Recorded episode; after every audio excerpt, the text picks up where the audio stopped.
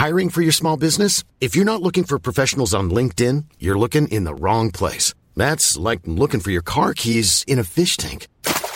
LinkedIn helps you hire professionals you can't find anywhere else, even those who aren't actively searching for a new job but might be open to the perfect role. In a given month, over 70% of LinkedIn users don't even visit other leading job sites. So start looking in the right place. With LinkedIn, you can hire professionals like a professional. Post your free job on linkedin.com slash people today.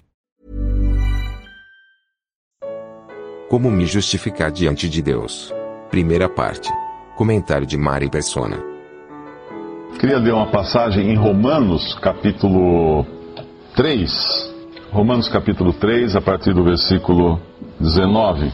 Ora, nós sabemos que tudo o que a lei diz, aos que estão debaixo da lei o diz, para que toda a boca esteja fechada e todo o mundo seja condenável diante de Deus. Por isso, nenhuma carne será justificada diante dele, pelas obras da lei, porque pela lei vem o conhecimento do pecado. Mas agora se manifestou sem a lei a justiça de Deus. Tendo o testemunho da lei e dos profetas, isto é, a justiça de Deus pela fé em Jesus Cristo, para todos e sobre todos os que creem. Porque não há diferença, porque todos pecaram e destituídos estão da glória de Deus, sendo justificados gratuitamente pela sua graça, pela redenção que há em Cristo Jesus, ao qual Deus propôs para propiciação pela fé no seu sangue, para demonstrar a sua justiça pela remissão dos pecados dantes cometidos sob a paciência de Deus para demonstração da sua justiça neste tempo presente, para que ele seja justo e justificador daquele que tem fé em Jesus. Onde está logo a jactância? É excluída. Por qual lei? Das obras? Não, mas pela lei da fé. Concluímos, pois, que o homem é justificado pela fé, sem as obras. Nós, nós ouvimos falar muito hoje em dia em, em igualdade, em direitos, em democracia, e eu creio que não há um, um livro, uma mensagem mais democrática e de maior igualdade do que a Bíblia. Quando nós lemos todos pecaram, Deus deixa claro na sua palavra que não há distinção. Não há distinção, porque todos pecaram. A palavra de Deus nivela todos os homens a uma mesma condição de pecadores, iguais, idênticos, sem, sem um ser melhor que o outro, sem um ter alcançado alguma coisa a mais do que o outro. Nessa, nesse sentido, a Bíblia é, é única porque nós encontramos as, as, mais variadas ideias, mesmo entre as religiões, as filosofias, de diferenças entre homens, homens mais elevados, homens menos elevados, homens mais espirituais, menos espirituais, homens mais merecedores de alguma coisa, homens menos merecedores, mas aqui todos pecaram. No seu estado natural, todos os homens estão no mesmo nível, pecadores. E uma coisa interessante é quando a Bíblia nos fala também que nenhuma carne será justificada diante dele, diante de Deus, pelas obras da lei. Isso, por um lado, deixa claro que não há justificativa diante de Deus pelas coisas que nós fazemos. Mas aqui poderia entrar alguém e dizer o seguinte: aqui fala de lei. Que lei é essa? Obviamente, essa é a lei que Deus deu aos judeus através de Moisés, foi a lei que os Dez Mandamentos, depois ela tem várias outras, vários outros preceitos, né, que incluem várias coisas. E Deus mostra aqui que não, não, seria possível um homem ser justificado pelas obras da lei. Sim, mas eu não, eu não sou judeu, alguém poder, poderia argumentar. Como Deus irá me condenar baseado na lei, se eu nem sei que lei é essa? Eu sou, digamos, ateu, nem mesmo creio na existência de um Deus, como Deus pode querer me condenar, esse Deus do qual você está falando, pode querer me condenar ou não, baseado em, em preceitos que eu não conheço e, e numa autoridade que eu também nego, um ateu diria isso. E é interessante é um pensamento assim, porque não existe a possibilidade de um ser humano ser ateu. Não existe a possibilidade de um ser humano não incluir Deus nos seus pensamentos por uma razão bastante simples ao contrário dos animais, todos nós temos, temos um padrão moral.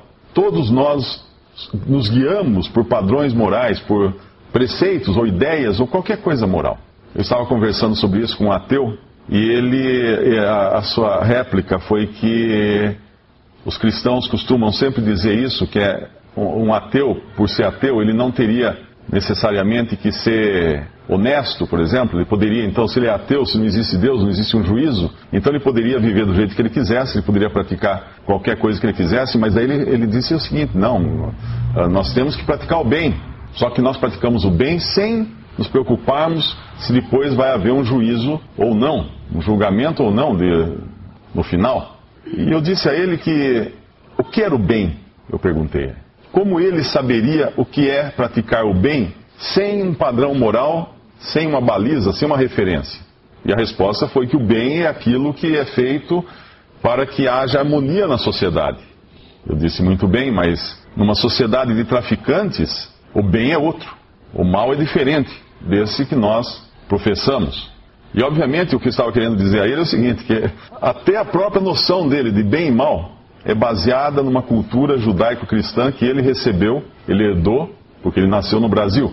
Se ele nascesse na Índia, provavelmente ele não veria nada de errado em uma viúva ser queimada junto com o corpo do marido morto, que era o que eles faziam até há poucos anos, quando, por insistência de, de cristãos e de da, da, da cultura cristã ocidental até, uh, parar, proibir essa prática. Era o que faziam na China e ainda fazem as escondidas, de matar, afogar a filha, a primeira, a primogênita, quando é menina, porque é considerada uma desonra. Ou é o que fa faziam os, os esquimós quando deixavam seus velhos e doentes se congelarem, morrerem congelados porque não podiam se sustentar a si mesmos. Tudo isso mudou, em grande parte, por influência de uma cultura judaico-cristã.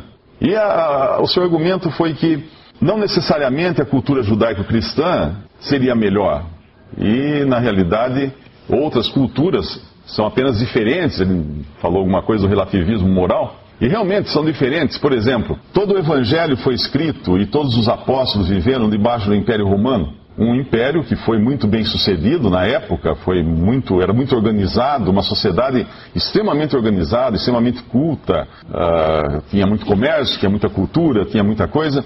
Só que eles tinham alguns detalhes que nós hoje não aceitaríamos. Por que nós não aceitaríamos esses detalhes? Porque hoje eles são abomináveis uh, dentro de uma visão ocidental moderna. Por exemplo, qualquer romano podia ter um garoto como seu escravo sexual. Podia, a pedofilia era aceita em todo o Império Romano, como algo normal, como algo que não tinha problema algum. No Império Romano, era prática também com respeito às meninas, quando eram primogênitas e os pais não queriam, além do aborto, que era uma prática também comum, uh, se nascesse o bebê recém-nascido e fosse menina, os pais não quisessem, jogava-se na beira das estradas. E era uma prática comum, ninguém, ninguém achava errado nisso. As, as próprias ruínas de Pompeia e Herculano, que foram cobertas de cinzas com o vulcão Vesúvio, quando desenterraram aquilo, todo mundo ficou abismado com as pinturas que havia dentro das casas, das casas de famílias, que hoje, dentro do, ainda numa sociedade tão permissiva como essa que nós vivemos, são consideradas imorais as pinturas que tinham na sala de jantar das casas de família. E era uma cultura extremamente avançada para sua época, mas era uma cultura que hoje não seria, não seria aceita dentro dos moldes atuais da sociedade, daquilo que se diz uma sociedade dentro do, né, do que é aceito, do, do bem-estar comum. E essa é a questão. É impossível você ter moral, qualquer uma que seja, sem ter um referencial. No momento em que um ateu diz que é bom não matar e é ruim matar, alguém pode questionar, mas quem vai dizer isso então?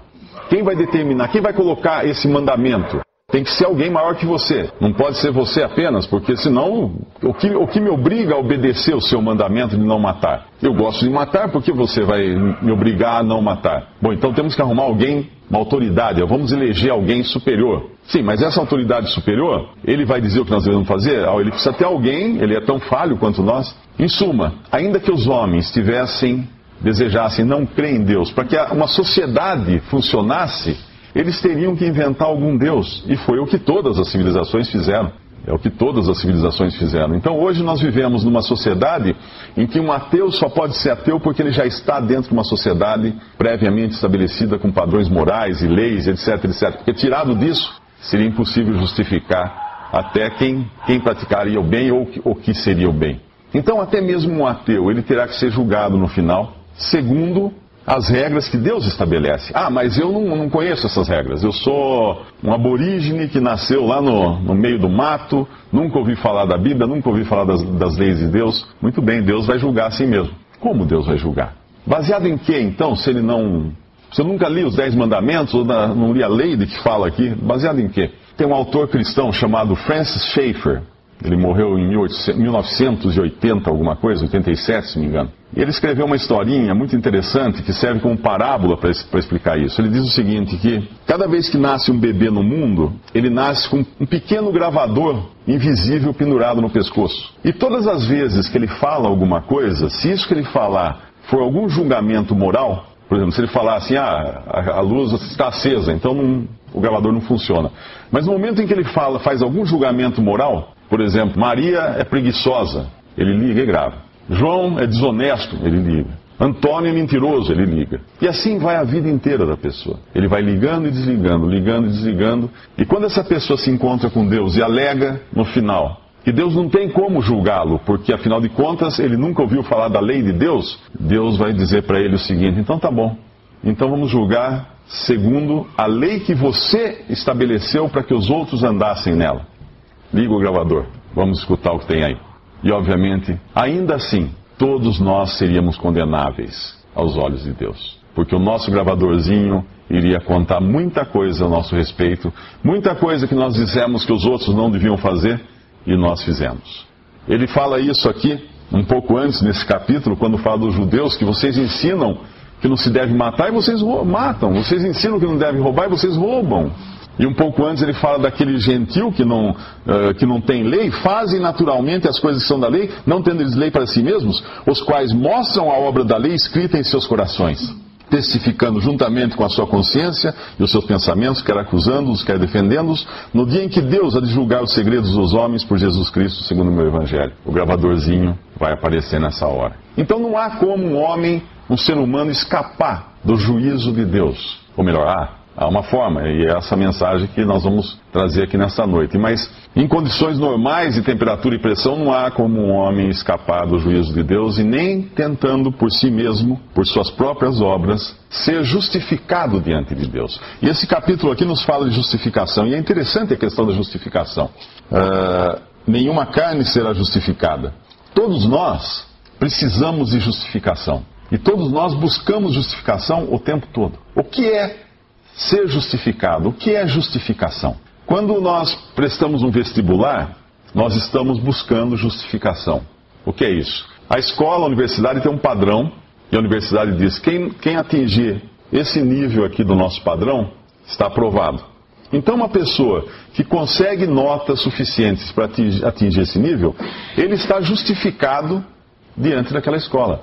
Existe uma justificativa para ele entrar lá. Ele pode provar, ele está provando que ele é apto, que ele conhece o suficiente para cursar aquela universidade.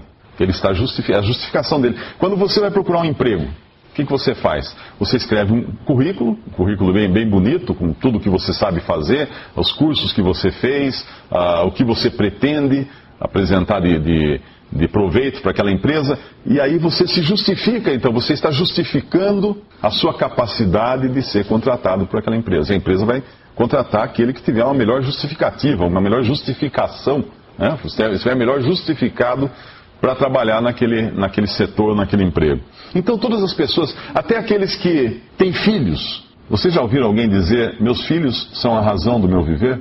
Ou alguém dizer, eu amo fulano ou fulana, ele ou ela é a razão do meu viver. Essa é a sua justificação. Essa é a sua justificativa para continuar vivendo. Tem gente que o trabalho é aquilo que ele busca como justificação. Ele não se sente útil, ele não, não, não acha que a vida dele foi digna de ser vivida se ele não foi uma pessoa bem trabalhadora. Artistas, atletas, um atleta é um caso interessante, porque o atleta ele busca algo que é totalmente efêmero em termos, de, de, em termos monetários, a não ser que ele seja um atleta profissional, mas um atleta se esforça, treina, transpira um monte, e aí então ele vai naquele momento da prova, ele atinge, ele ganha a medalha. Mas a medalha é alguma coisa? Não. É que todo aquele esforço foi justificado agora, pelo reconhecimento público de que ele é uma pessoa que está à altura ele é uma pessoa digna, ele é uma pessoa que vale a pena ter essa pessoa vivendo no mundo porque ele justificou a sua existência através do seu esporte, ou através do seu trabalho, através dos seus estudos, através de qualquer coisa. Então todos nós buscamos uma justificativa, todos nós queremos ser justificados. Até o bandido, Uma vez eu li uma, uma matéria sobre o porquê os ladrões costumavam atirar em pessoas que fugiam com o carro. O cara chega do lado do carro, vai assaltar, o sujeito pisa no acelerador e vai embora. Por que ainda assim eles atiravam e matavam a pessoa que fugiu? E aí uma pessoa explicando que entende disso, disse o seguinte, que no meio dos bandidos ele tem que se justificar de alguma forma. O roubo é a justificativa. Ele pode chegar para os amigos e falar assim: ah, consegui, olha, roubei tanto. Se ele não conseguiu, ele tem que trazer alguma justificativa. Não roubei, mas matei. Ele não conseguiu escapar vivo de mim. Eu consegui matá-lo. Então todos nós buscamos justificativas. Todos nós queremos ser justificados. Agora nós temos que ser justificados diante de Deus um dia. Existe um homem, que é Jesus. Deus se fez carne um dia, se fez homem. E veio a esse mundo, andou nesse mundo um homem perfeito. Esse é o gabarito de Deus para o nosso vestibular. Porque tem um homem perfeito. A lei que Deus deu era o gabarito de Deus para o nosso vestibular, porque a lei era perfeita, também é perfeita a lei. Então Deus tem um gabarito, Deus tem um exemplo, Deus tem tanto um gabarito moral, a lei, como Deus tem um protótipo pessoal, um homem perfeito. E nenhum dos dois nós nós não, não, não poderíamos nem tentar atingir qualquer um desses dois, porque nós somos tão imperfeitos, nós somos totalmente pecadores.